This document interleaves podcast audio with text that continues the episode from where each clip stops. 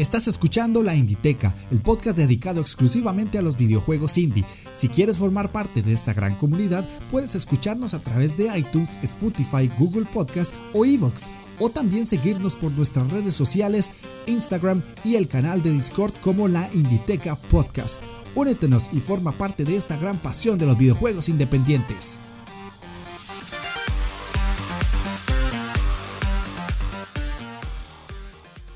Hola, ¿cómo están? Sean bienvenidos a la Inditeca, el podcast dedicado exclusivamente a los videojuegos independientes. Yo soy Jeff de Astora y el día de hoy estamos en otro programa más de Indivisteando. Como pudieron ver en el título, me traje a dos personas que para mí son especiales en el sentido del contenido que crean y por todo el espectro de juegos que ellas abarcan tanto en su página web como en su canal de YouTube. Eh, son Cosas de chicas gamers. Y eh, el día de hoy, de todo el equipo que ellas tienen, tengo a Estela y a Igone. Más adelante voy a hablarles un poquito de quiénes son. Y eh, la idea de esta, entrevista es que ustedes las conozcan, conozcan su proyecto y eh, hablemos de juegos indie como siempre y como ustedes están acostumbrados a esta sección del programa. Así que, como me gusta decirles, pónganse cómodos, agarren su mando, presionen Start porque iniciamos partida.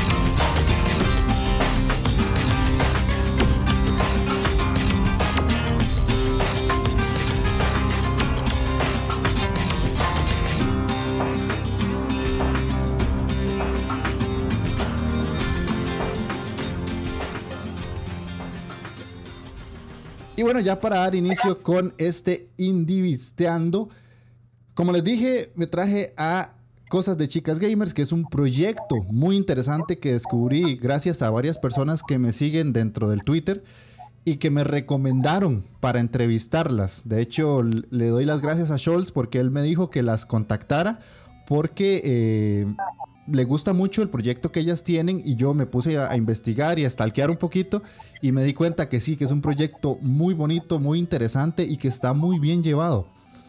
¿Cómo es este proyecto? Para que ustedes se den, una se den cuenta, ellas tienen una página que se llama chicasgamers.com y además tienen un canal de YouTube y tienen varias redes sociales. Está Facebook, están en Twitter, eh, están en Instagram y también tienen un canal de Twitch. Las pueden conseguir en Instagram como arroba estela3d y arroba marigones, por si quieren seguirlas desde una vez. Además en la página tienen varias secciones muy interesantes como las publicaciones que son análisis de videojuegos, ya sea AAA, indies eh, para celulares o VR. También tienen secciones de audio post, cine, revistas, eventos, geek tecnología, noticias, secciones de opinión, reportajes y una zona retro.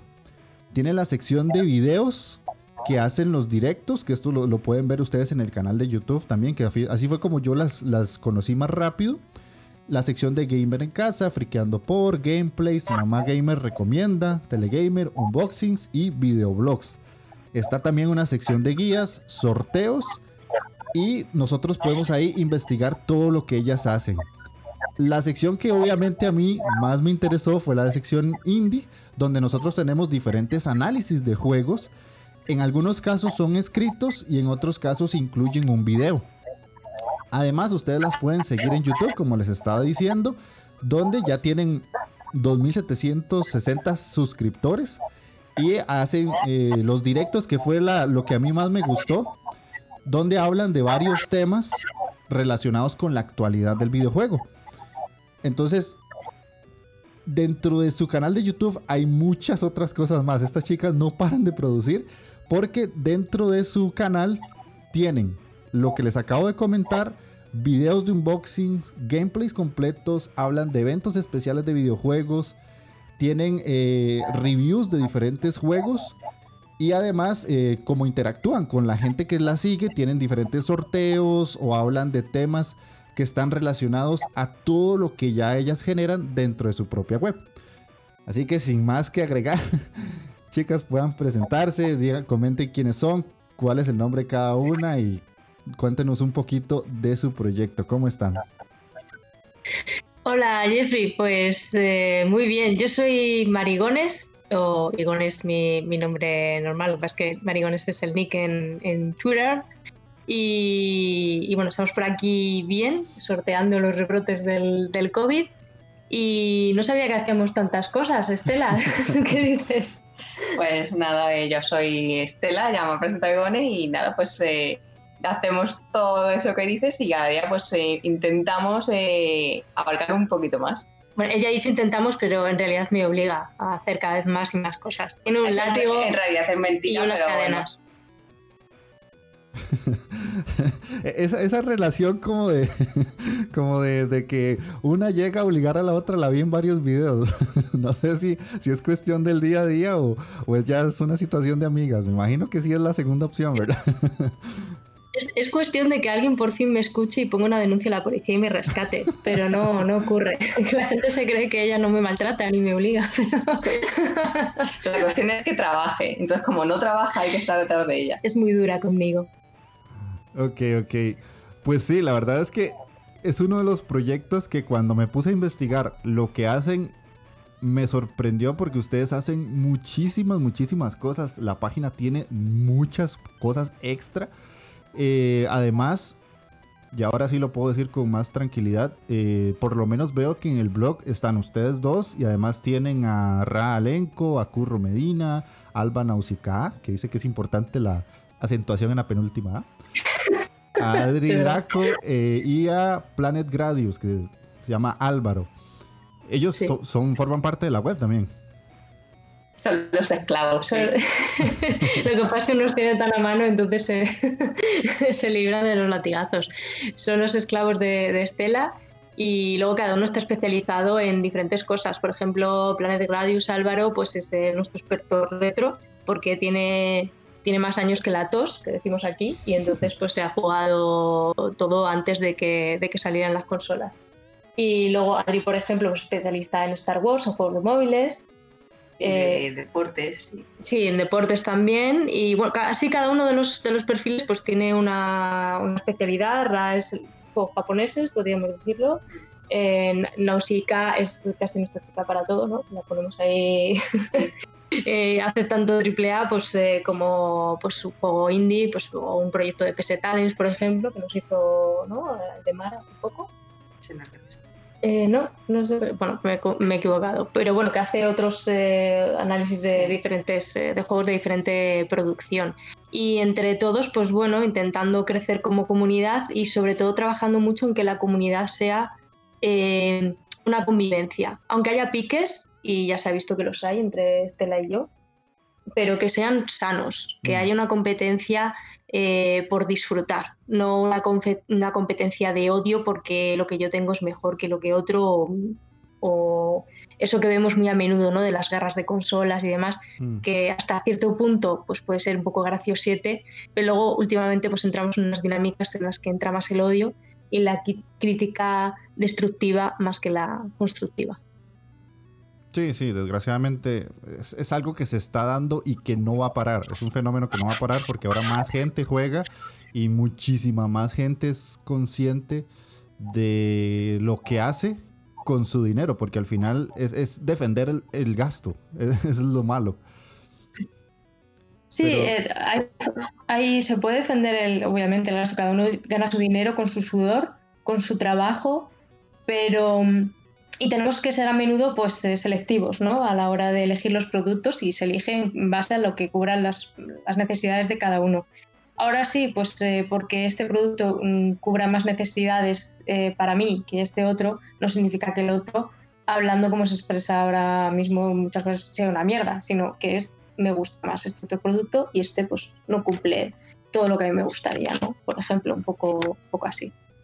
Sí, sí, sí. Pero bueno, eso es un tema diario de no parar que es mejor un poquito obviarlo para no generar roncha en algunas personas. Lo que más me quiero centrar es que me cuenten ahorita, cualquiera de las dos, no hay problema, cómo nace su proyecto y cuál es el objetivo que buscaron a partir de todo esto. Estela, cuéntales cómo me, esclavizaste. bueno, realmente el proyecto nació mm, porque estábamos, bueno, yo estaba trabajando en una revista de videojuegos eh, y para crear eh, como una línea más independiente que pudiéramos ir por donde nosotras queríamos en vez de guiadas, pues decidimos crear cosas de chicas gamer y también para dar un poco más de visibilidad a la mujer ¿no? dentro del mundo de, bueno, del videojuego. Y poco a poco pues hemos ido creciendo, ¿no? Con más colaboradores, y consiguiendo más, no sé, usuarios, más usuarios, visitas y ahí estamos. Quisimos llamarnos eh, chicas gamers para porque eh, nosotras siempre hemos estado dentro de, un plural siempre masculino, ¿no? Pues de, jugones, porque antes de que usáramos gamers, pues es, es más neutral por el, por el idioma, pues eh, es jugones, pues entre todos los jugones, entre todos los jugadores, entre todo. Entonces queríamos que las chicas gamers, pues cada vez que entre un chico dentro de nuestro staff, pues que fuera una más y que no por ser del género femenino pues resulte como ofensivo, ¿no? Como menos o porque que seas una chica juegas peor y tonterías mm. de esas.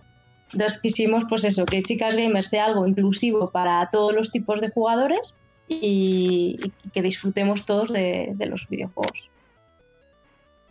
Ok, sí, sí, sí, totalmente entendible. De hecho, eso es, algo que ustedes colocan en la web, prácticamente en la intro del, del quiénes somos, de que no importa quién seas, cómo vivas tu vida ni cómo lo penses, sos una chica más que se dedica a los juegos y que los disfruta. Eso creo que casi la gran mayoría de proyectos que nacemos con un espíritu de inclusión lo queremos hacer de alguna manera porque es parte de esto, o sea, no no la idea es que todos sintamos que jugar es divertido y que todavía se puede hacer de manera sana. Exacto, y que no sorprenda ya si una chica y juega o, lee cómics o lo que sea. O sea, que somos personas y a todos nos gustan eh, los mismos ocios o distintos ocios, pero el friquear no es, es cosa de, todo de todo el mundo, a todo lo que le guste. Sí, sí, sí. O sea, yo les digo, mi, mi, novia, esposa, como quieran llamarlo, a veces se acuesta a las 3 de la mañana jugando y yo, pero ayer a qué hora te acostaste? y ahí se quedó. Y yo me levanto súper fresco como una lechuga y ella con unas súper ojeras. Y, o sea, es, una jugona hasta más brava que yo porque cuando se le mete un juego entre ceja y ceja, hasta que lo termina, no hay quien la pare. Pues nada, dile que si quiere pertenecer al, al staff de Chicas Gamers, que nos escriba. ok, ok. Otra pregunta que les quiero hacer es, em, en, cuanto a todo lo que ustedes hacen, ¿cuál, o no sé si, si cada una tiene como su fuerte, cuál es la función que tienen por lo menos ustedes dos dentro del proyecto? bueno, a ver, yo realmente me encargo del proyecto en sí y de organizarlo, gestionarlo, o sea, pedir con tratar con la prensa, que nos den las claves para analizar juegos. Demandar, ¿qué es lo que le gusta? De ir a los eventos, bueno, yo no voy, de buscar a quien vaya a los eventos y de estas cosas. Y bueno, Nigone en teoría se encarga un poco más de las redes sociales. Y de los vídeos. Me encargo yo creo más de, vídeos eh, y luego de tener ideas, porque bueno, eh, yo soy una persona bastante más desorganizada, entonces eh, me cuesta ser constante y no, pues hay igual días que puedo darlo todo, pero no tengo esa constancia a la hora de gestionar pues, las redes sociales y demás. Entonces, eh, voy como puedo, porque luego también pues tengo otra carga de trabajo, porque este proyecto es un proyecto que llevamos las dos en común, pero no es nuestra forma de vida, no es mm. nuestro trabajo habitual ni nuestro salario habitual. Entonces, bueno, pues a mí me cuesta un poco más compaginar la vida laboral pues con, con esta gran afición que, que son los videojuegos y luego además pues tener una web que esté bien llena de contenidos y actualizada, ¿no? Para que esté por lo menos eh, en el top de búsquedas, aunque no seamos el top de los medios, eh, al menos en España. Ok, sí, es, como, como un trabajo en equipo pues bastante bueno porque una hace lo que la otra no, o la que una cosa es buena, la otra hace lo opuesto. Eh, cuando ustedes están en los directos, por lo menos es lo que he visto en, los, V-Vlogs, esa parte de sentarse a hablar a la cámara, ¿cómo la han llevado? O sea, ¿fue una decisión que se tomó antes de la página web o posterior, o más bien se creó el proyecto de la página web y después salieron los videos o cómo es que lo llevan o fue al mismo tiempo? Eh, no, eso fue al mismo tiempo. Lo que pasa que en, YouTube eh, no le dedicamos tanto tiempo como a la web, porque hay algunos vídeos que requieren como más em, edición y tal, entonces eh, no, no está tan actualizado. Ahora queremos darle un poquito más de impulso con los directos, pero no es algo que naciera después. Sí, era un poco de complemento, ¿no? Pues ¿qué tipo de análisis hacemos? Pues escritos y videoanálisis. Hay juegos que te piden más una cosa, otros, eh, pues yo que sé, un RPG que igual te pide más texto por comentar más en profundidad ciertos detalles. Hay pues eh, otros que igual son pues, como un pathology, pues que igual son complicados, entonces es mejor eh, apoyarte en soporte visual y, luego también pues influye pues el, tiempo que tengas también porque los videoanálisis pues lleva pues entre guion y locución y edición, pues lleva más tiempo, no es más trabajoso. Y luego pues los directos es también una forma de hacer un poco eh, vídeos que no te requieren eh, edición, pero si hay algo que teníamos claro es que queremos hablar con, con los usuarios y queremos compartir las opiniones. Entonces los directos nos vale para eso porque estamos eh, hablando de nuestro libro, ¿no? Como quien dice, pero también leemos los comentarios de la gente y, compartimos todos sus puntos de vista. Y estamos más cerca de ellos también, que la verdad que nos lo pasamos muy bien porque hay usuarios que son muy, muy graciosos. Luego eh, están los del Team Estela, que esos son menos majos. Ahí estuve viendo que hay algunos que son como muy asiduos a conectarse. siempre pasa que uno va a tener gente que está ahí siempre y con los que hace cierta amistad a distancia, digámoslo así. Sí, pues por ejemplo, Edgardo, ¿no? que es, de Argentina, él suele venir cuando le coincide bien el, horario y si no, pues nos habla en, Twitter y la verdad que sí hay, usuarios que son, son fieles. Son fieles, hay algunos que vienen, pues algunos pruebas y otros no, porque no puedan o mm. lo que sea, pues yo que sé, Croquet, Mr. Croqueto, que también o Nineu, no sé, es que hay, muchos, no, no sabría decir el nombre de todos, pero sí que hay algunos que aunque no vengan cada programa porque es complicado, pero sí que suelen ser asidos. Y lo agradecemos un montón, un montón, porque eso, si repiten es porque les gusta y eso nos halaga mucho. Sí, sí, claro. Yo eh, les voy a decir algo que no es por, por sonar eh, políticamente correcto, pero es que es algo que tengo que decir y porque la invitación lleva un poco de peso en eso. Yo les agradezco mucho a ustedes este proyecto porque, como les dije, eh, mi pareja es una jugona de, brava y a mí me cuesta mucho encontrar a una persona con la que pueda hablar de videojuegos y que en este caso sean chicas, porque he tenido las experiencias de que ustedes me costó encontrarlas. Por dicha me aceptaron la invitación porque antes había intentado con otras y que por alguna situación u otra, nada negativo, me habían dado una negativa. O sea, me dijeron, no, no puedo, o tal vez me dejaron en visto, como decimos aquí en Costa Rica, de que ni me respondieron. Y, yo aprecio mucho este proyecto porque es bueno ver la perspectiva de ustedes porque los gustos son iguales en algunos casos y en otros muy distintos porque ya les digo, mi pareja juega juegos muy opuestos a los que yo juego normalmente, pero eso no quita de que ella se encierre a jugar y hay días que ni come, o sea, yo digo, ¿cómo hace para aguantar tanto el hambre? Entonces, por eso, les digo, o sea, yo, les agradezco mucho su proyecto porque encontrarlo fue una manera muy agradable de ver que hay mucho profesionalismo en el proyecto que ustedes llevan y a la vez que también le apoyan al sector indie, que es algo que yo eh, literalmente estoy luchando mucho para que se dé a conocer. Entonces, además del agradecimiento, les voy a lanzar una pregunta ¿Qué es el sentimiento que a ustedes les genera? Primero tener el proyecto y a la vez agregar los juegos independientes, más que también en España he visto que hay un, crecimiento bastante grande en cuanto a ese tema. Contesto yo esta. Sí.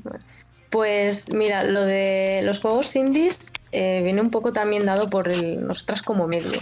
Eh, Chicas Gamers, bueno, pese a que no nos podemos quejar de, la comunidad que tenemos, porque tenemos, eh, nos gustaría ser un medio más grande, pero bueno, estamos bien de visitas, vamos creciendo, en ese sentido estamos contentas, pero no somos el medio top 5 de España de videojuegos o algo así, ¿no? Es un, hito muy grande. Y en ese sentido influye mucho también en, en cuando tú vas y pides pues para hacer eh, análisis, que te dan juegos, eh, que estás haciendo un, trabajo, ¿no? O sea, tendrán más o menos visitas con medio principal, pero estás haciendo un trabajo.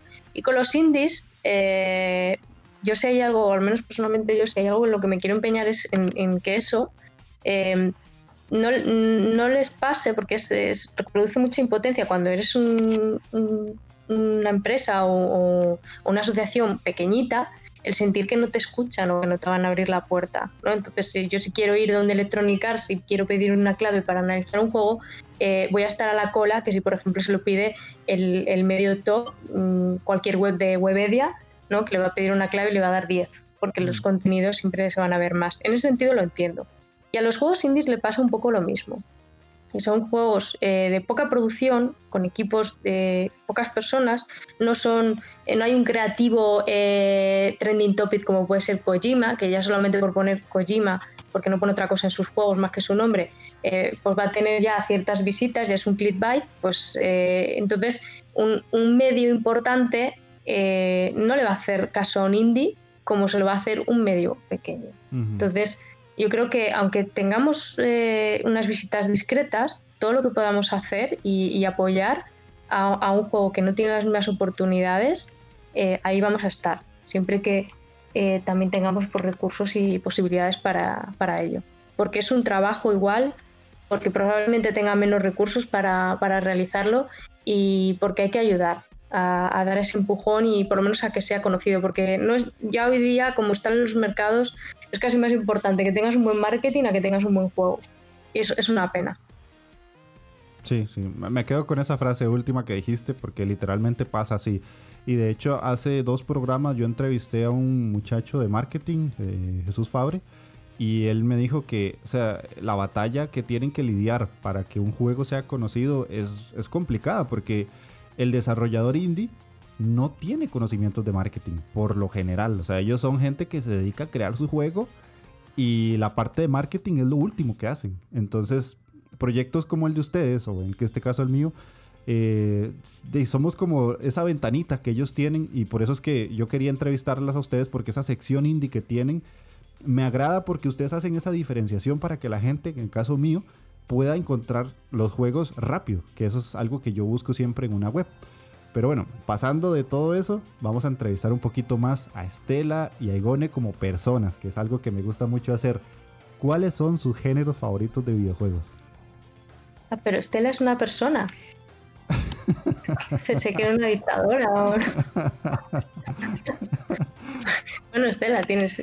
Em, bueno, a mí me gustan eh, los del tipo aventuras, como Charted, ¿no? Tomb Raider. Aunque bueno, mi saga preferida es eh, Metal Gear Solid.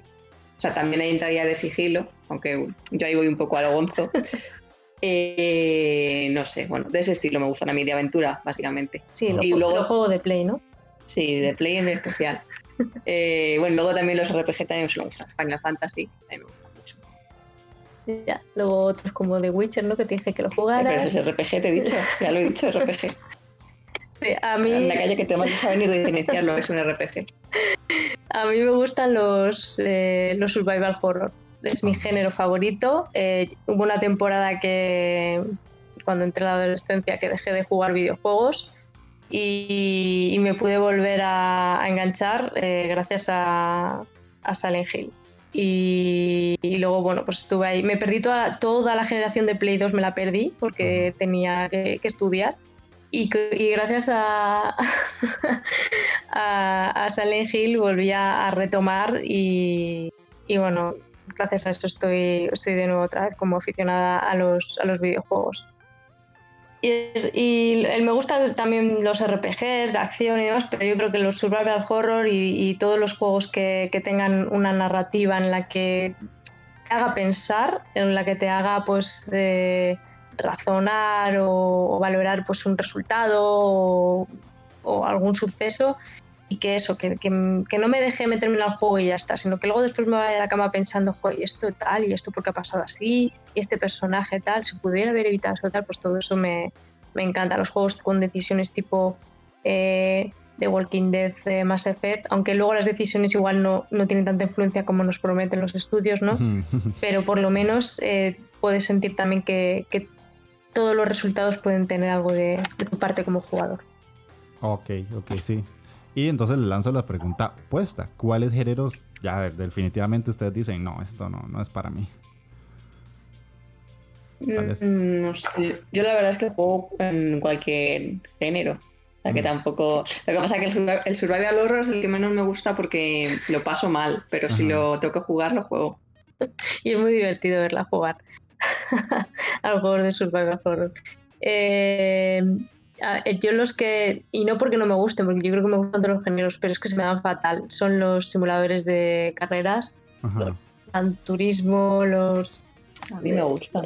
A mí me gustan, pero es que se me dan mal. No he nacido para ellos y entonces pues no... No he nacido para ninguno. Bueno, a ver, soy torpe en general, pero bueno, me, no me torpe, no, a mí se me da muy bien. Lo que pasa es que tú cuando me ves no tienes paciencia pero que los Forza, los Gran Turismo eh, y luego pues otros juegos de deportes eh, tipo el FIFA, PES, eh, otros tipos, o el, o el WWF, que, que, igual los puedo ver y pasar un rato en plan por una risa, venga una partita y ya está, pero no es algo que me enganche a, a largo plazo.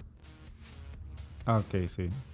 Sí, sí, eso suele pasar mucho. De hecho, la mayoría de gente que he entrevistado tiende a decirme que sí, que los juegos de deportes y simulación como que eh, ahí, ahí. no, no son como muy de, de gusto de mucha gente que por lo menos eh, ya se mete en géneros un poco más profundos, porque sí tienden a ser hasta cierto punto repetitivos, que yo no lo niego, la verdad. Yo antes era mucho, mucho de FIFA, jugaba muchísimo, pero ahora ya no lo toco ni con un palo, porque me aburre. O sea, ya siempre lo mismo, siempre lo mismo y porque, no sé, quiero echar una partida de fútbol, pues eh, quedamos y, preferiré siempre echarla en físico que igual pues en, un videojuego, pues si estamos un grupo de personas en una casa y venga, vamos a ver quién, quién pierde, friega, pues vale pero em, hay ciertas cosas, pues yo qué sé, eh, conducir obviamente no me puedo poner a, meterme a hacer carreras en, la carretera, ¿no?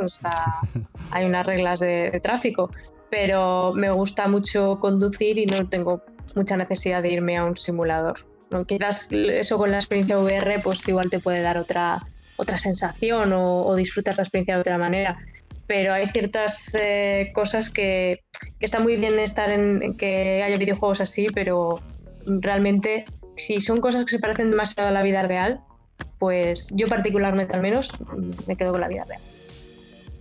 Ah, ok, ok. Una forma muy interesante de pensar. No lo, no lo había escuchado a nadie, te soy sincero, porque hay mucha gente, que, en mi caso puede pasar así, o sea, yo no, no manejo carro, entonces los simuladores de rally me gustan porque nunca voy a poder manejar un carro de rally. Entonces es como la forma más cercana que puedo tener. O Eurotrack Simulator, porque nunca voy a manejar un camión o un, truck más de 50 kilómetros hasta el del, lado a lado de mi país. Pero es una forma muy interesante de pensar. Otra pregunta que esta sí es casi que eh, regla de la Inditeca. ¿Ustedes son de esas personas que pasan buscando descuentos y promociones y hacen una wishlist o tienen una lista muy larga de pendientes o no?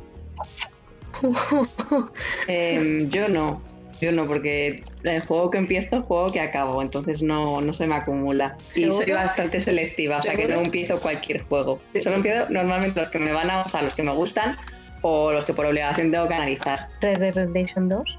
Bueno, solo ese. ¿Y el Origins? Assassin's? No lo he empezado. ¿No has empezado? Voy librado por esa. Pues yo todo lo contrario. yo todo lo contrario. Tengo una lista de pendientes que cada vez crece. crece, crece y no para.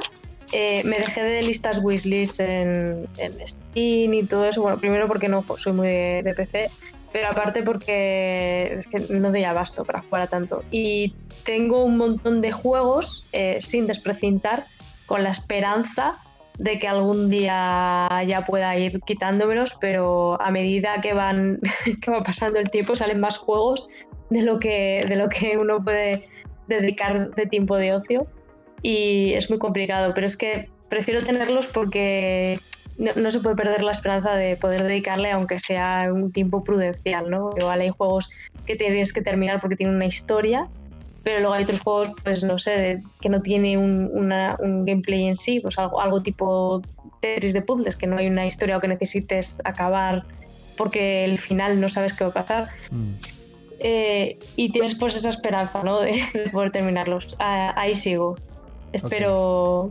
Y si no, ya lo he dicho muchas veces, algún día montaré una tienda de segunda mano que se llame Sin Desprecintar y ahí pondré a la venta todos mis juegos de jubilación. Ok, está bien.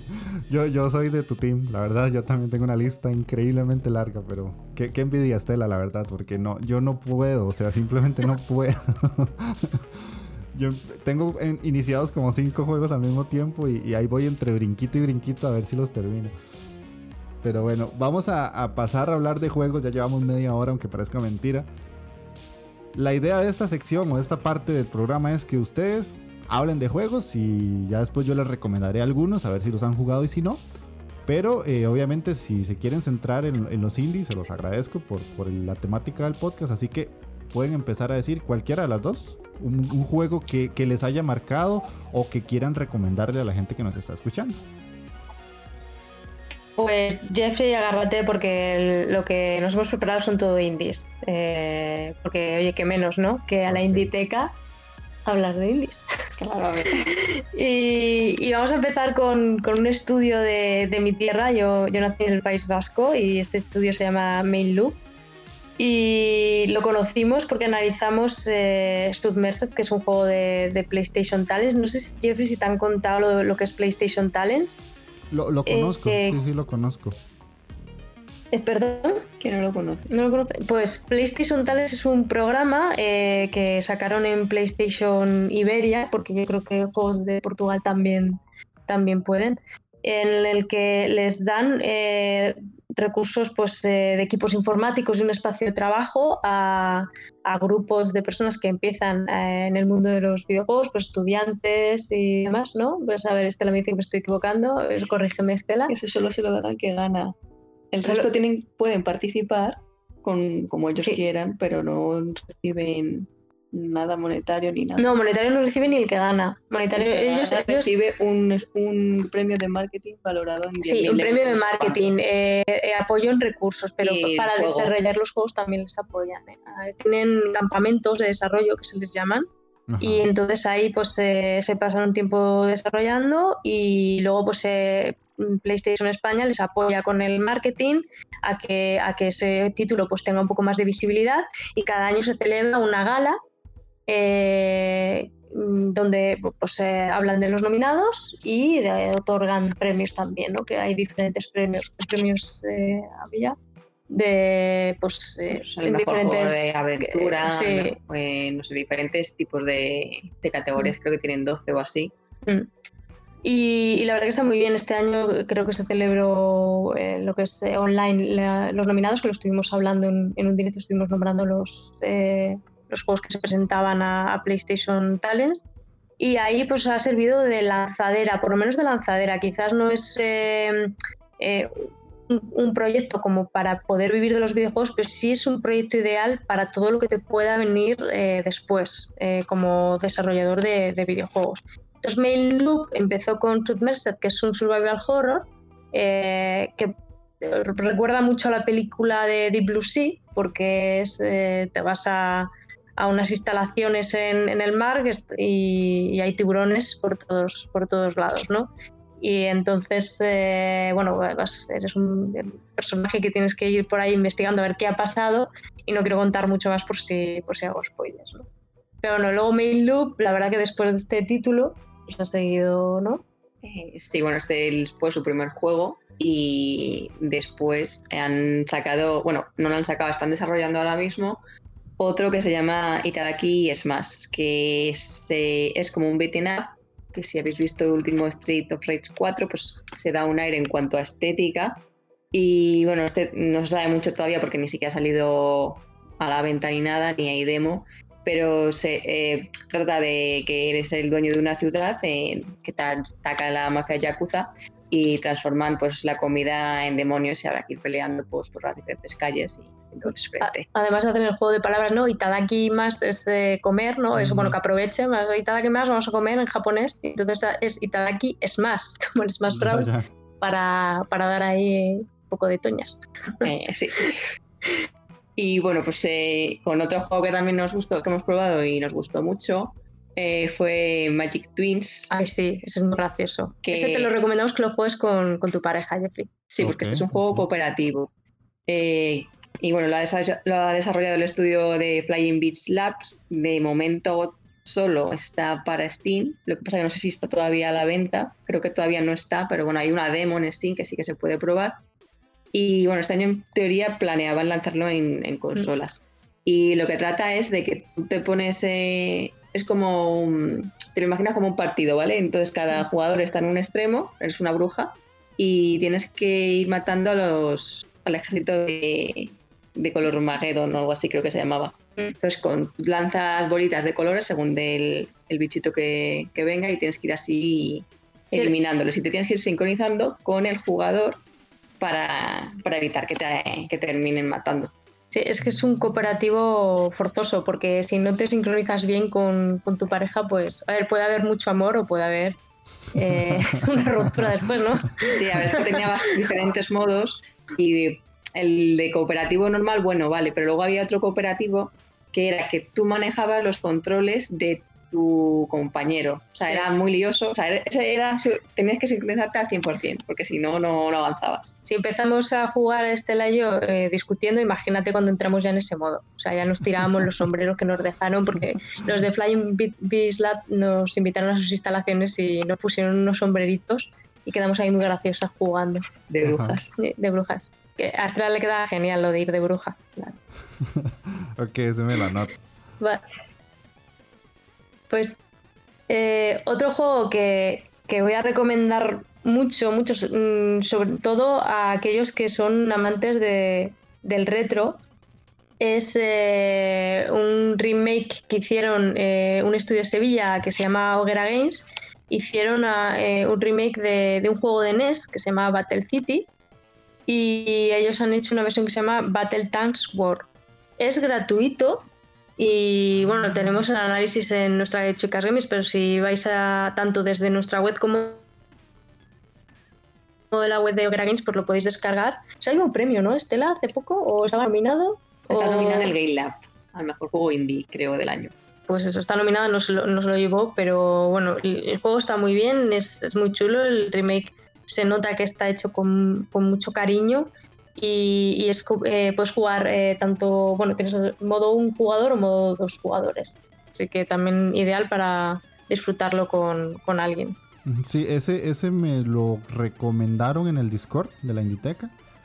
Un chico que le hizo un análisis y yo tengo varios españoles en el Discord y todo el mundo fue como, uy, ¿dónde lo consigo? ¿Dónde, ¿De dónde salgo? ¿Dónde lo descargo? Porque no se encuentra muy fácil, o por lo menos en las, en las tiendas no estaba. Y justo lo que acabas de decir me recordó que sí, ese, ese juego solo se consigue por, por la página de ellos. Mm. Pues, ves, por ejemplo, es, un juego gratuito que realmente pues tampoco te cuesta mucho, porque ni siquiera pesa. Como juego, los megas que mm. no, no pesa. Y es una pena pues que no tengas esa visibilidad y decirle a todo el mundo, bájate esto, que es que no te va a costar nada y es que te lo vas a pasar bien, porque es que te lo pasas bien. Yo me lo paso muy bien. Bueno, de hecho, de todos estos juegos que estamos hablando, si alguien quiere más información, están todos en la web eh, analizados por si quieren luego investigar un poquillo. Y bueno, otro que vamos a comentar es el Super Arcade Soccer. Que bueno, este es como el propio nombre indica, pues es un, bueno, un juego de fútbol clásico que la verdad es que, a ver, estéticamente está limitado, pero el juego es muy divertido para los piques, sobre todo si juegas contra Igone que se pica y Ya. no es capaz de ganar nunca. No, no me pico tanto cuando te meto una manita de cinco goles. Eso nunca. Eso ha pasado, Eso es eso, mentira. ha pasado. Lo que pasa es que justo no coincide en un directo, Ah, pero ha pasado. Claro, claro, sí. No hay ni una prueba, hija. Tengo que sacar más fotos y capturas en la Switch. Bueno, el caso es que este, bueno, este juego es para echar partidillos. Mm, Además baratito también, ¿no? ¿Cuánto costaría? Creo que costaba Eh, 2 euros o algo así. Sí, sí. y lo he está visto para Switch y para Steam. Y bueno, ahora este año van a sacar eh, la nueva versión que te permite pues eh, elegir equipos. Femeninos clubs. ¿no? y clubs. Sí, porque el, el primer juego pues eh, solo eran eh, joder, ¿cómo se llama esto? equipos nacionales, De, eh, selecciones de selecciones, países. selecciones de países. Ya. Eh, y bueno, pues eh, ese también está bastante divertido. No sé si, eh, porque como a veces no te escuchamos tarde con el Discord, Jeff, no sé si estabas diciendo algo y creo que hemos seguido hablando y no te hemos dejado. Eh, no, no, que ese yo, yo sí lo conozco, no lo he comprado en Switch, pero sí lo he visto al mismo precio, dos dólares, dos dólares y medio, pero eh, he estado tentado a comprarlo, solo que no lo he hecho. No sé si, si me dan como ese pasito para ir a comprarlo casi que ya. Pues diría que es otro juego también que se disfruta mucho si tienes a alguien con quien jugar. Mm. Eh, igual tú solo, pues... eh, A lo mejor solo no, es para jugar Sí. más con alguien. yo que- sí, estás eh, con alguien y a, y a picarte, porque el juego es sencillo. Sí, o sea, y- modo partido, Mm. el versus contra alguien y luego el modo torneo. O sea, no tiene más, es bastante simple sí, en ese sentido. y entonces mejor, mejor acompañado este juego. ok, ok. Y bueno, pues eh, otro de los que queríamos así mencionar es, eh, es- no es un, es un equipo de multinacional, ¿no? Como de- de- de- es un equipo de tres personas, el estudio se llama Ghost in a Bottle y, y están trabajando en un juego que se llama Octopus City Blues, es un juego de pixel art y bueno, sacaron, cumplieron con creces su petición Kickstarter, lo que pasa es que al ser solo tres personas y tres personas que tienen aparte sus trabajos y demás, pues eh, está yendo eh, un poco lento. Aún así, no paran de trabajar, va poco a poco. Se puede descargar una, una demo del, de Octopus City Blues y para eso, pues eh, en su propia web, octopuscityblues.com y, podéis descargar ahí. Es, es un juego eh, com- complejo en el sentido narrativo, en el sentido de la historia. Si te gusta el pixelar y ver los juegos como, como la época de 16 bits, pues eh, te va a parecer muy atractivo. Y yo la verdad que estoy deseando que, que puedan, vamos, que lo terminen ya para, para poder comprarles de salida el juego completo. Ok, ok. Bueno, pues eh, otro juego, como ves que tenemos un montonazo, eh, que también analizamos fue el Runner Heroes, que lo ha hecho un estudio madrileño Hicimos todo directo de esto. sí, que se llama Ikigai Play. Y este es un juego tipo runner, en el que es eh, también cooperativo eh, y vas jugando. Eh, el muñeco va todo el rato andando solo y tú tienes que ir esquivando los obstáculos, pues solo tiene dos, dos mecánicas: eh, saltar y, y deslizarse. esquivar hacia un lado o el otro, ¿no? De Sí. Y, y bueno, eh, a medida que vas avanzando niveles, que tiene 47 me parece, pues vas descubriendo la historia de los dos protagonistas que están separados eh, por el día y la noche, o sea, nunca se pueden juntar porque les han hechizado y tal, y bueno, a medida que vas avanzando, pues vas descubriendo un poquito más de historia. Eh, y bueno, como ya he dicho, este también es cooperativo y tiene como el de las brujas, eh, el cooperativo normal, que cada uno va con su personaje y si uno muere, pues ya se acaba eh, la partida. Y el cooperativo eh, competitivo, ¿no? Diríamos, o Mm. por llamarlo de alguna manera, que es que tú controlas al personaje contrario. Mm. Entonces, pues obviamente es bastante más Bueno, complicado. El competitivo es un pierde amigos. ¿Qué, qué haces? Pero bueno, este, este con ella no lo hemos jugado porque es, es tirar el tiempo, es, Ya. perder, es perder el día y, y no, avanzar- no Ba- avanzar. Bastante porque- mal nos llevamos como para jugar, meternos en ese modo de juego. Sí.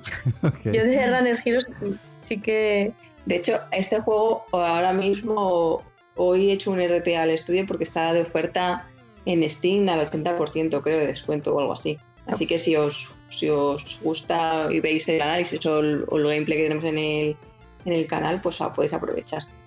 Yo ese tengo que comprarlo.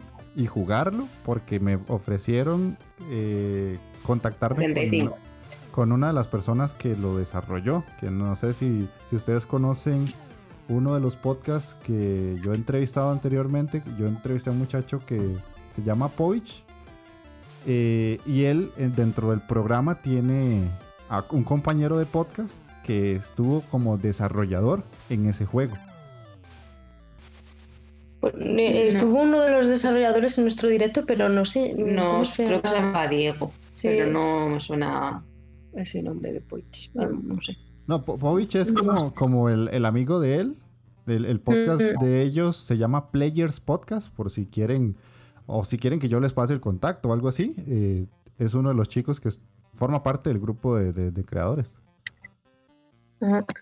Pues, aquí en, en yo quería añadir que este es uno de los casos que, me da mucha pena que no, que no tengan un poco mejor hecho el plan de marketing o de comunicación o que no haya una mayor inversión en su visibilidad, porque creo que es un juegazo, el arte era, es precioso porque las, ilustraciones y tal. Entonces, es un juego discretito en, el sentido que no es un, no triple A y las, las, mecánicas son las que son, pero es muy divertido, es muy bonito y, no sé, me da, me da, pena que no tenga más, eh, haya, tenido más, más más visibilidad.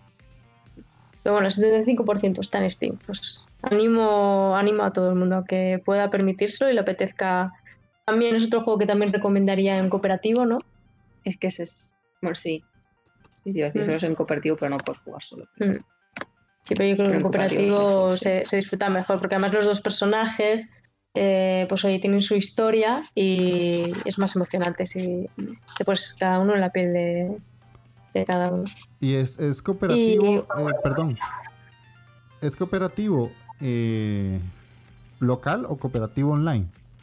Local. El local. Y lo online no, sé, si era, la verdad, no Nosotros lo jugamos en local, entonces no sabríamos decir si el cooperativo es online o, las dos cosas. A ver, local tiene seguro, pero no sé si el online igual también lo tiene disponible, no, no lo hemos probado. No, me acuerdo. Ok, ok. Nos eso lo teníamos que, haber mirado. Pero muchas veces, pues eso, cuando haces directos, pues preparas el juego y tal, no, no paras un poco a pensar en, en, en esas cosas. Eh, la verdad que me gustaría hablar de, juegos de mi género favorito, ¿no? que es eh, el género de terror. Y, también este juego salió de, de PS Talents, se llama Down of Fear. Y me gustó especialmente porque, porque tiene muchas cosas de, de Silent Hill, que es mi saga de juegos favoritos y algunos elementos también tipo Resident, pero sobre todo Silent Hill tiene, una historia muy, muy tétrica, un comienzo, un comienzo duro y luego pues eh, tiene esa parte de, sobrevivir, aparte de que, bueno, es, es una producción muy discreta también, o sea, el estudio creo que eran tres personas también y tenían los, tienen los recursos que tienen y se les nota, ¿no? Pues es un, tipo de gráficos que se parece más a, a etapas 32 bits y, el control es un poquito difícil, es tosquito. Pero eso también te ayuda a recordar esa época noventera en la que ibas eh, sobreviviendo como, como podías, eh, sin recursos, eh, que te venga el bicho y aunque sea lento o aunque parezca que tal, que te puede destrozar. Y, y luego pues esos escenarios que son, pues, eh, es que parece que hay, pues, eh, como, rituales y, situaciones muy, muy creepy y que, lo hacen, pues, pues, muy siniestro. Y luego, además, pues, en la banda sonora hay ciertos ruiditos y sonidos FX que les ponen que es que te hacen estar siempre un poco, pues, eh, en vilo y, sufriendo. Estos juegos no son para disfrutar, son para sufrir, no es tela como que has jugado tú. Sí, bueno, ya hablando de Survival Horror, pues eh, yo iba a hablar de el Injection P23, que llegó antes que el Down of Fear, y también es de, de PS Talents. Este lo hizo Melin Games, creo que una persona solo, con mm. diferentes colaboradores. Eh, pero bueno, básicamente creo que fue solo un, chico. Y es pues igual, parecido al que tú has comentado, con los, todos los ingredientes de, de la vieja escuela, ¿no? Con supervivencia, terror, con objetos limitados, tensión. Y bueno, a puzzles. es que de aquí destacaría más lo Sí, es que tenía muchos puzzles porque mm. además era bastante rejugable si querías completarlo al 100%, porque si quieres encontrar todos los objetos y coleccionables, y cada uno tenía diferentes secretos, tenías que terminarte el juego en el modo difícil o, y en pesadilla. Y además eh, tenía también cosas chulas porque incorporaban códigos QR para que cogieras el móvil y te, o sea, pusieras el código que te diera más secretos o también puedes hacer uso del micrófono para resolver los acertijos y desbloquear diferentes objetos. Así que bueno, la verdad es que está bastante chulo a pesar de, bueno, de las limitaciones eh, técnicas en cuanto a, gráficos. el, diseño de niveles y de puzzles estaba muy bien y, lo, que en lo que se nota, claro, si no, no avanzabas. En lo que se nota es pues en el tema gráfico pues que tiene pues el chaval pues eh, tiene los recursos que tiene y, mm. creo que tiene muchísimo mérito una sola persona eh, con una colaboración pues por ejemplo para apartado sonoro sí porque además estaba doblado o sea estaba doblado al castellano por completo. Sí. Así que bueno y también tenía tres finales distintos. La verdad es que teníamos y eran muchas horas eran un montón de horas de juego. Sí acabar de lo con todo todo 60 o así. Un montón. Sí y está para PlayStation solo, ¿no? Sí, creo que está solo para Play 4. Pero bueno, no creo que tampoco tenga un precio así muy, muy excesivo y la verdad que si te gusta el género es, muy recomendable. Y jugable, era, mm, la jugabilidad estaba mucho mejor que el Danofit, por ejemplo, que era un poco más, más tosco, más difícil. Ok, ok. Me, me, repiten el nombre, es que creo que se cortó un poquitito y no, no lo escuché muy bien. Injection P23. Injection P23, ok, ok. Sí, el nombre es un poco así. Algo que sí que le diría a muchos desarrolladores es eh, que piensen, a la hora de poner nombre y, definir ciertas características, que piensen también en la facilidad de los usuarios pues, para encontrarlo, para asociarlo al tipo de producto que es, porque muchas veces pues, el Injection P, por, ejemplo, el P es el símbolo y, entonces, y tiene muchas veces, ¿cómo era aquel juego? este sí, el del bicho este, pero no te acuerdas del nombre precisamente porque tiene su cierta complicación. Sí, eso pasa mucho, tiende a pasar mucho. Yo sigo mucho desarrollador independiente en Twitter y a veces ponen nombres larguísimos que uno dice, pucha, pero ¿cómo me voy a acordar yo de esto de aquí a dos meses? si De hecho, yo, les, yo ahorita les, iba a recomendar algunos y aquí tengo uno que, o sea, el nombre es Ultra Space Battle Brawl. O sea, es un nombre largo. y, y es un juego, o sea, que me parece súper divertido, más para jugar con otra persona. Pero es eso, el nombre es tan largo que tuve que volverlo a buscar porque no me acordaba cómo se llamaba. Y es un, es un juego arcade que tiene una mecánica simple. Es como si estuviéramos jugando Pong, el Pong viejo. Pero tenemos dos personajes, uno a la izquierda y uno a la derecha. Entonces tenemos que golpear una pelotita que va a rebotar por toda la pantalla y lo que tenemos que hacer es eliminarle puntos de vida al personaje que tenemos contrario que tiene en su espalda. Entonces, cada personaje tiene tres puntos de vida. Como hay, hay que darle como tres golpes y nosotros tenemos que golpear esa pelotita de luz haciendo que el enemigo pierda vida y nosotros defender la que tenemos en nuestra espalda. Es un juego divertidísimo y tiene un aspecto visual como de caricatura, tipo cómic. Y en algunos casos es hasta grotesco, pero es muy divertido, como si fuera una especie de hora de aventura en cuanto a lo que es lo visual. Y la jugabilidad es súper frenética y para jugar con otra persona es divertidísimo. Yo lo jugué en Switch, por cierto, por aquello de que quieran comprarlo ahí. Pues si, es competitivo, yo creo que es ideal para nosotras. lo anotamos porque parece carne de directo ese juego. Pero bueno, sí, eh, pues se, lo recomiendo muchísimo y sí, para directo creo que funciona perfecto. Eh, Voy a darles otras dos recomendaciones nada más. Ya después las dejo seguir con su larga lista de indies que me encanta. Yo estoy encantadísimo anotando aquí en, Steam.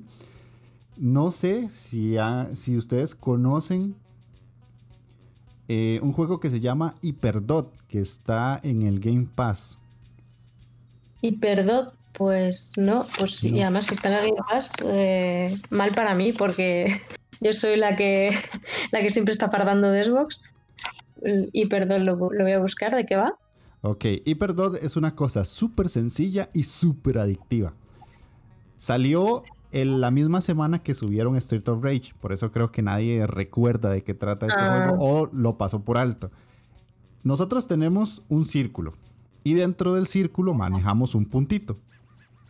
Ese círculo, conforme vamos avanzando en las fases, va a irse modificando, las reglas van a ir cambiando. Entonces, en la primera pantalla es tratar de mover el círculo para que unos triángulos no nos peguen.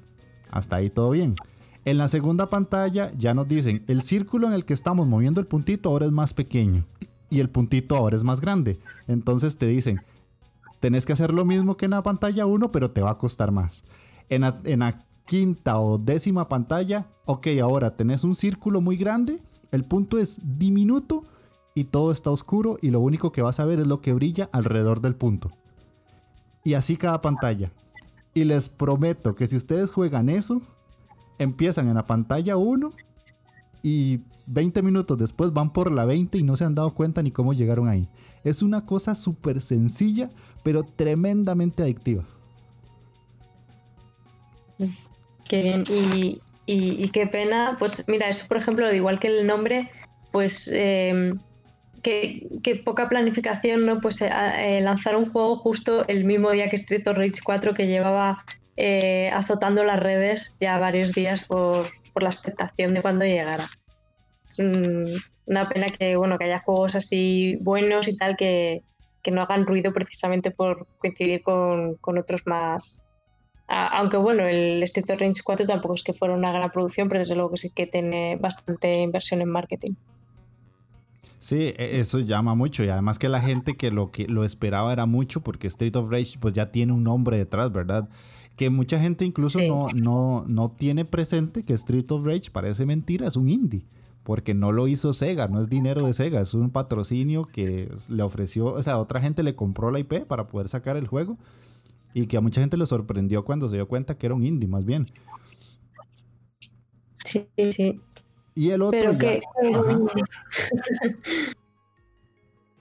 El último que les voy a mencionar, que también si no lo han jugado está perfecto para un directo, se llama Towerfall Ascension, que es del creador de Celeste. Es como de los, del primer juego que sacó antes de Celeste. Eh, Sí, que- se le canta. Ah, ok, si ya, lo, si ya lo conocen, entonces perfectísimo. Pero para la gente que no, que no lo ha escuchado o que lo conoce y no lo, no, lo, no lo maneja, es un juego en el que tenemos que manejar a dos arqueros o dos personajes, se puede jugar para más de dos. Y tenemos que matar varios enemigos tirando flechas. Pero ¿qué pasa? ¿Dónde está el truco? Que tenemos fuego amigo. Y ahí es donde todo se vuelve un caos y las amistades se rompen porque tenemos que derrotar a una oleada de enemigos y eh, el problema es ese, tratar de derrotarlos sin derrotar a tu amigo. pero es una locura si alguien no lo ha jugado, ya escucho que ella sí, pero lo recomiendo muchísimo y es un juego que a día de hoy está baratísimo. Sí, sí, sí. Eh, Estuvo también en, en el Plus y creo, ¿no? En el Plus Sí. fue. Creo que sí. Y, y en, bueno, en nuestro caso eh, no teníamos, no pusimos ningún esfuerzo en que el juego amigo eh, acabara en nuestro amigo. Entonces, por eso nos gusta tanto, ¿no, Estela? Ok, ya, Y ya bueno, pueden y- seguir con su lista, tranquilas. Nada, pues eh, ya nos, nos queda mucho más de la lista. Como hemos hablado de tantos eh, juegos indies eh, españoles, pues no, no queremos olvidarnos de, otros juegos que, hemos conocido de, Latinoamérica. Y de hecho, también preguntarnos, porque yo no veo mucho videojuego, no veo mucho desarrollo de Latinoamérica, y entonces cada vez que encuentro un juego, eh, me alegro mucho. Y, y, por ejemplo, el, el último que he jugado y que lo he disfrutado a, a más no, po- no poder. Se llama Pixel Ripped 1995. Es un juego de PlayStation VR, bueno, también de las Oculus, ¿no? De, el Sí. VR para- también está para PC. Y la empresa se llama Arbore, es eh, una empresa brasileña que está presidida por, por una chica que se llama Ana.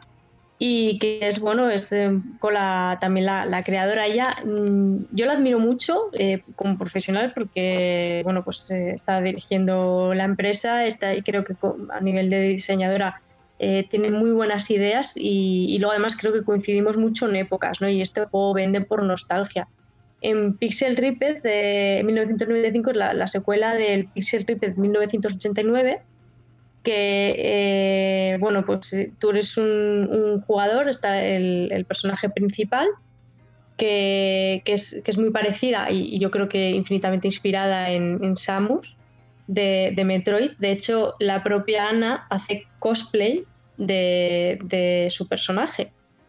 Y, digamos que dentro del juego juegas a otros juegos. Me explico. Eh, interpretas en el caso de 1995 a un niño que vive en los 90 y eh, le gustan mucho los videojuegos, ¿no? Entonces empiezas a jugar, empiezas primero viendo todo eh, como si fuera un juego de, 8 bits y de repente pues han pasado, ha pasado el tiempo y ya tienes los juegos de 16 bits y juegas a juegos que emulan, pues por ejemplo un Castlevania o que emulan un, JRPG tipo Secret of Mana o peleas callejeras como si fuera un Street of Rage o un Final Fight y, todo ese tipo de juegos eh, en VR. Tú eres el niño y manejas eh, con el mando, le das al play la consola dentro del juego y ahí lo ves en, 16 bits. Pero eh, mientras estás jugando a esos juegos, pues por ejemplo, eh, quiere venir tu madre a apagarte la consola, entonces tienes que intentar que tu madre no te apague la consola y para eso tienes una pistola de bolas y vas tirando pues una caja de cereales que hay en la cocina o lo que sea para que ella no se acerque, ¿no? Para que vaya a, por ello. O vas a hacer la compra con tu padre y a la vuelta en el coche el niño se imagina que, el malo le está atacando, entonces en el coche coges el mando y parece como que tu pantalla de juego es la carretera, ¿no? Y vas eh, manejando a, ese personaje que es el, protagonista en común de, todos eh, los videojuegos. Entonces, tú interpretas al niño y el niño me maneja a, a Todd, que es la, heroína, ¿no? De, tanto del, primer Pixel Ripper como, como este 1995 es eh, para los nostálgicos 100% eh, les, les, va a encantar y yo creo que para las nuevas generaciones, pues para que conozcan un poquito, eh, un poco esa cultura ¿no? noventera y que, es, maravilloso. No dura mucho, al ser un juego de VR pues tendrá sus 4 o 5 horas como mucho y está muy bien. Es, vamos, una enhorabuena tremenda Arbore que se lo han, se mucho. Y el otro juego, eh, bueno, yo no sé si es eh, producción, eh, o sea, tiene producción de, diferentes países, pero bueno, su diseñador de niveles, el level designer, se, llama Leo y es argentino. Y han, sacado hace poco la versión física de, en Nintendo Switch. Y estoy hablando del, del Lion Fury, que, que bueno, es un poco pues homenaje o está basado en, esos juegos de tipo pues el Duke Nukem, ¿no? Vas en primera persona, con un estilo también pixelar y te vas cargando pues a, todos tus enemigos eh, y es un claro homenaje pues a los juegos como Doom, como Duke Nukem y está, está muy bien. Está muy bien. Además la, edición física de Switch te viene con un libro de, arte y, y, es un precio bastante, bastante asequible. Os recomiendo mucho. Sí, conocía los dos juegos. El Iron Fury le llevo un montón de ganas, pero como te dije ahora, tengo una lista de pendientes extremadamente larga. Entonces trato de, no comprar más de lo que puedo eh, abarcar. Y el otro lo conocía de nombre, nada más. No sabía que era VR. Entonces, para jugarlo, hasta que pueda llegar a comprarme unas VR, porque no, no tengo ahorita. Y, pero sí me lo apunto porque normalmente eh, cuando uno habla de, de, VR se espera otro tipo de experiencias y no algo así. Entonces me llamó mucho la atención lo que contaste porque no, no sabía que el juego era de esa manera. Sí, es eh, jugar a videojuegos dentro del propio videojuego. O sea, no, no hablamos, eh, pues por ejemplo, el día del tentáculo, que hay una de las versiones del juego que puedes jugar al Mario Mansion en una de las recreativas o tal. Aquí eres el niño, tienes el mando y luego aparte tienes que coger la pistola de bolas o cualquier otro objeto que necesites porque vas pasando por diferentes eh, escenarios. Hay un videoclub, está la parte de atrás del coche que ves la carretera. Eh, hay unas recreativas. eh, las salas de recreativas que aquí eh, y me imagino que bueno también en, en Brasil pues que era muy popular en los 90 porque estábamos todos los niños ahí, ahí metidos, ¿no? Eh, perdiendo nuestras pagas, echando monedas y entonces pues eh, eh, mientras estás jugando en, las recreativas, por ejemplo, juegas a un juego tipo Street of Rage Final Fight y, lo que hace el malo es eh, poseer a los niños que hay alrededor para que vengan a molestarte y que no puedas jugar. Entonces tienes con, con otra pistola de bolas que disparar a los niños para que despierten y tú seguir jugando con los mandos normales. Hay otra escena que es eh, estás en tu habitación y tienes que jugar sin que tu madre te escuche porque si no te va a venir a, a apagar la tele. Entonces, eh, en cuanto oyes ruido, apagas la tele y si en ese momento mm, te han matado, pues cuando vuelves a encender la tele tienes que volver a empezar. Y tienes que estar a muchas cosas a la vez, al juego y a todo el, el ambiente alrededor. Y la verdad que puede llegar a ser un poquillo complicadillo, pero se disfruta mucho, mucho. Es un buen reto. Ok, Ese tienes que jugar, Estela. Sí, pero ya jugaré cuando vuelvas. Ok, sí, ese, ese me lo anoto para, para un futuro. No sé si Estela tienes algunos otros que mencionar o la lista ya se acabó. Mm, No, ya no tenemos así ninguno más. Aunque bueno, pocos. así te diré que me gusta mucho el Overcooked, que eso no lo hemos dicho. Eso Sí. no lo hemos pasado también recientemente. Está muy chulo. Bueno, recientemente el año pasado, ¿no? El Overcooked no lo Ah, el. Overcook, el Overcook. Estaba pensando en Cáceres, no sé por qué. No. Eh, sí, el Overcooked el primero, porque ahora está el 2, ¿no? No ha salido no hace Sí, tanto. así nos lo pasamos eso. Y el Overcooked es que es otro pierde amigos, porque es muy estresante. Yo creo que es como una cocina de restaurante de verdad, porque Masterchef. sí. Como el programa de Masterchef y la prueba de exteriores, en plan, venga, cor- corta eso, pega aquí, el plata, sirve la comida, pero ¿qué haces? Friega ya. Sí, son buenas discusiones, el, el Overcook. Sí, ese es muy bueno. Yo, de hecho, yo no lo hemos podido terminar, mi, mi novia y yo, porque nos quedamos pegados en una pantalla por lo mismo. O sea, ya llega un punto en el que entre la coordinación, la- las mentadas de madre, las risas y todo, ya se hace un poco más complicado de avanzar. ¿Dónde os quedasteis? Eh, estamos como por el 65-70% del juego, más o menos. Así por las fases del espacio y eso. Ajá. Porque eso ya son del final. No, antes, Claro. antes de esas, antes.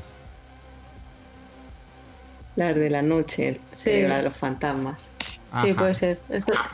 Hay otra que es un, un restaurante que, que hay ratas y te van quitando también los ingredientes, que es terrible. sí. Terrible ese juego. Los detesto, las ratas los detesto. y ustedes no han probado el Moving Out, que está ahorita también en el Game Pass. Que es similar, pero es de mover muebles y cosas de televisores y eso. Ah, pues no, No, tampoco. Yo creo no lo que conocía yo ese. deberíamos repasar bien el Game Pass. Porque muchas veces tenemos las suscripciones, porque tenemos, yo creo, suscripciones de todo y luego mm, no te paras un momento a mirar a ver qué es lo que tengo y a qué puedo jugar, porque luego también como nos dan códigos para analizar, pues te tienes que centrar en lo que, Sí.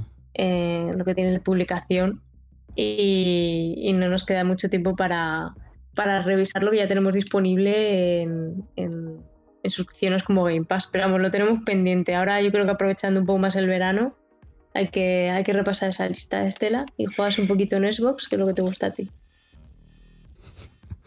Seguro. Ok, chicas, eh, ya pasamos la hora. Ustedes me dicen que la lista ya se acabó.